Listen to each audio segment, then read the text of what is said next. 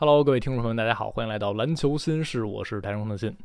今天的总决赛 G 二这个结果，有没有人想到？我反正是不太敢想啊。但是迈阿密热火做到了，他们在客场一百一十一比一百零八击败了丹佛掘金，把系列赛比分扳成了一比一。这个是掘金在主场今年季后赛第一次输球。之前我也发了微博。掘金上一次在有约基奇的情况之下主场输球，还是在常规赛最后阶段打篮网那一场，不可思议的这一场比赛啊！热火拿下了胜利，他们做对了很多事情，但是在比赛的一波三折的进程中，人们也一度觉得掘金是优势巨大的啊，但热火做到了。刚刚和管老师录了体坛篮球秀啊，也和管老师一起复盘一下这场比赛。然后单独在录呢，可能更多的还是说自己对这场球的一个感受。对于具体的细节呢，大家可以去收听今天的体坛篮球秀啊。我说这场比赛，热火给我的感觉是什么？或者今年整个季后赛，热火给我的感觉是什么？很多人说热火是一支很坚韧的球队，确实坚韧韧性，这是热火很大的一个标签啊。因为今年季后赛我们看到了末节落后两位数。热火有几次的大翻盘啊？他们在这个赛季做到这种逆转的次数已经是不胜枚举了。他们确实无论陷入怎样的困境都能够爬出来，都有这个可能性能够爬出来。然后另一个标签呢是热火是一支很凶悍的队啊。很多人会说这热火队。打起来啊，就有点让你会觉得啊，像是肉搏摔跤一样。尤其今天这场球，上场比赛热火全场只有两次罚球，是整个 NBA 历史季后赛单场罚球最低的。但是今天呢，他们就完全更好的体现出来自己的侵略性和强度。上场球结束之后，迈克尔马龙教练也在说，在谈所谓的啊这种。技战术的调整、轮换调整之前，我相信斯波最会强调的是强度、侵略性、精神意志这方面的调整。那今天确实热火在比赛一上来，他们的防守对抗强度，他们进攻侵略性就完全不一样了。今天热火最后罚了二十个球，进了十八个，这是热火队另一个标签啊，就是他们的凶悍。但是给我最大的一个感受啊，或者我对于这支热火队的一个感官上的认知，我觉得他们还有一个特点是让我非常着迷的，就是一种。无所谓的心态啊！今天进马勒赛后采访，他说到整个球队为什么能做到这些，他说了一句 “Don't give a damn factor”，这翻译成中文可能会带着脏字儿啊，不带脏字儿就说我们会有一种去他的啊，管他的呢，谁在乎呢？就甭管你多强，甭管外界看好谁，甭管谁说我们是东部第八也好，我们历 NBA 历史上从来没有人完成过什么样的事情也好，不在乎，管他呢，去他的！这是热火队给我最大的一个感受，他们是一支。无论外界是什么样的声音，无论形势是怎么样，都是埋着头把自己该做的事情做好的球队。之前我在谈到吉米巴勒的时候，打凯尔特人那一轮东决，我说吉米给我的感觉啊是，无论陷入怎样的困境，无论自己的手感好坏。他都满不在乎，在场上非常四平八稳，你仿佛在他的脸上看不到一丝波澜，就仿佛他内心真的觉得无所谓，就像一个机器人一样。那个时候，很多球迷也在评论区留言说，这个才是真正的机器人啊，比莱昂纳德还像机器人。这个是巴勒给我的感觉，然后现在也变成了整个热火队给我的感觉。这支球队。不管对方是什么样的，他们像一台机器一样精密的仪器，四平八稳的在运转自己的东西。坚韧是他们这台机器的运转的特性之一，啊，凶悍是他们运转的特性之一。但是整个的这台机器的存在本身是很了不起的，因为我们知道篮球比赛是一项人去执行的运动，从教练的运兵布阵到球员的个人能力，到最后的比赛结果之间还隔着一项，就是执行。到底球员能不能发挥自己的能力？到底教练安排的这个东西，球员能不能在场上打出来，这是不一样的。这也是为什么我们说实际的篮球比赛和打游戏是不一样的。打游戏你就啊，金巴勒，那就可能九十加的数值，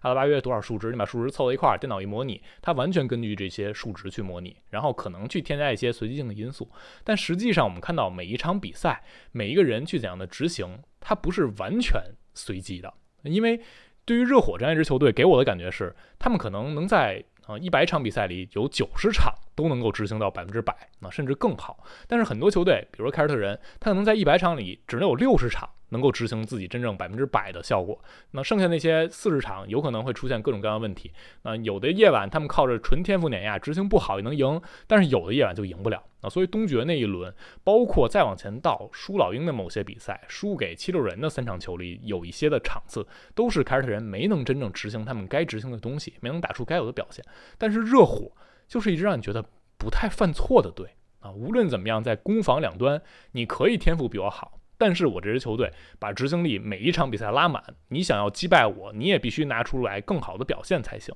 那对于掘金来说，他们天赋确实碾压热火，约老师这一点就是很难防，约奇穆雷挡拆就是很好，但是你别犯错啊，但凡你犯错。或者，但凡我这边有一些超长的波动，那这场比赛我就拿下了。对不起啊，我就把主场优势扳回来了。这就是今天这个夜晚的热火啊。可能今天掘金的犯的错误不是特别多，但是他们的一些防守交接的问题漏给热火三分球，热火投中了啊，他们就把这个比赛势头或者优势建立起来了。那这对掘金来说，你就需要爬一个坑。那整场比赛下来，我们从第一节开始看啊，第一节双方。呃，热火这边进行了人员调整，乐福进入首发去对位阿隆戈登，然后阿德巴约去对约基奇，金巴勒去对穆雷，这样的对位选择就让掘金一开场找不到单纯的优势点去打啊，因为之前很有效的一点，上一场比赛一上来是戈登在篮下去吃各种错位，然后另一项呢是约基奇和穆雷挡拆是很无敌的啊，但是热火通过这样的方式。乐福有体型，能顶住戈登，然后他还造戈登进攻犯规。阿德巴约和金巴勒是热火这边可能非常好两个防守者啊。金巴勒防穆雷单防效果很好，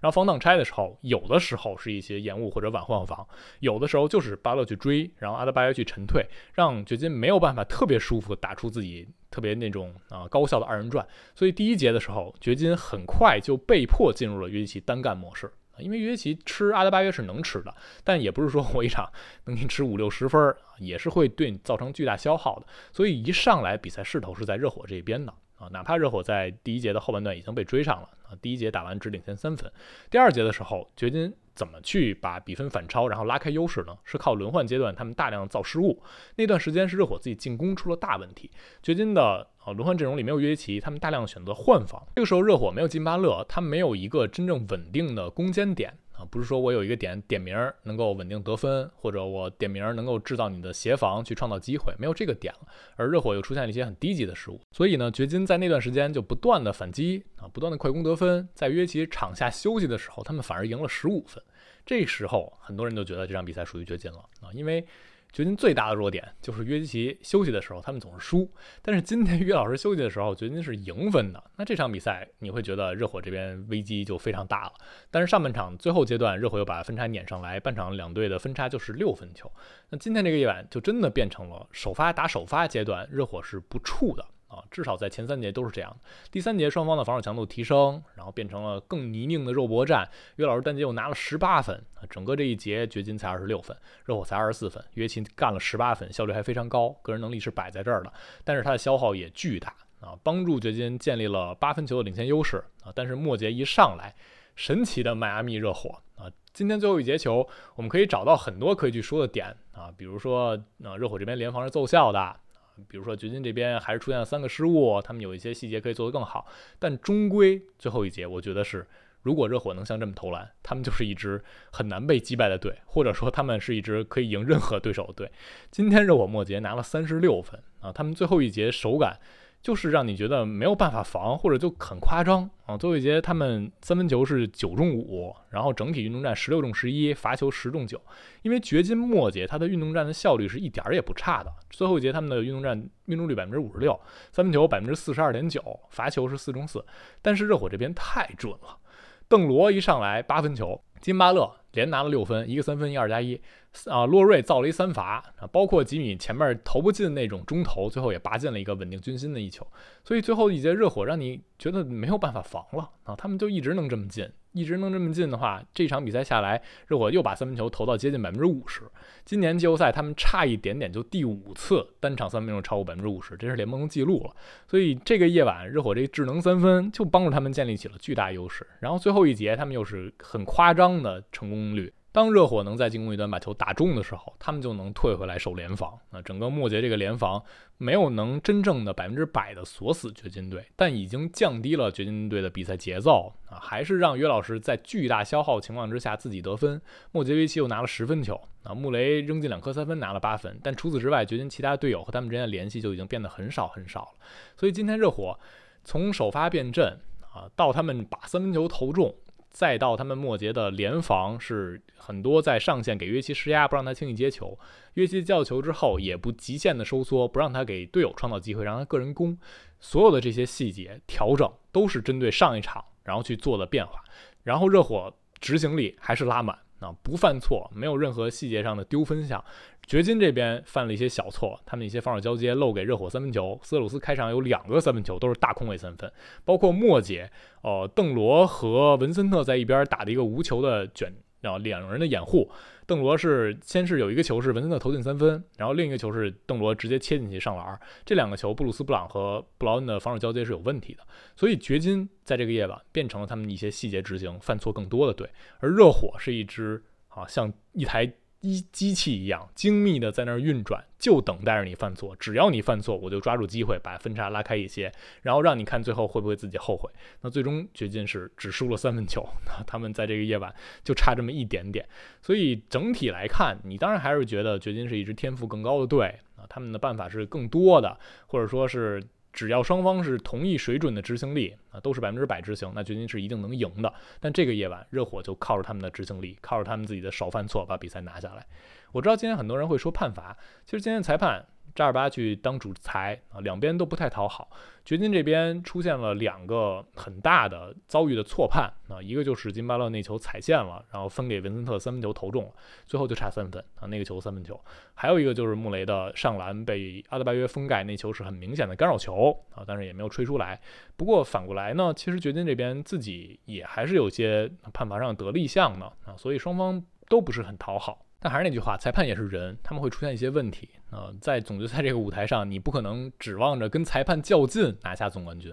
啊。季后赛这么多轮打下来，热火什么时候和裁判那么较劲吗？也没有，他们是靠着自己真正把比赛打下来、赢下来，把凯尔特人淘汰啊，把雄鹿淘汰的。所以我是觉得判罚这个事情，两队是不会那么在意的。包括上场打完，斯波也非常的。嗯，有风度，就说我们这个罚球这么少是正常的，因为我没有能打出那种侵略性，没有能更多的攻击到篮筐，所以这场比赛结束之后，我相信两支球队也绝对不会说啊，我们是因为判罚问题，所以这场比赛还怎么怎么样，他们一定会从其他方面去找自己能做得更好的一个办法。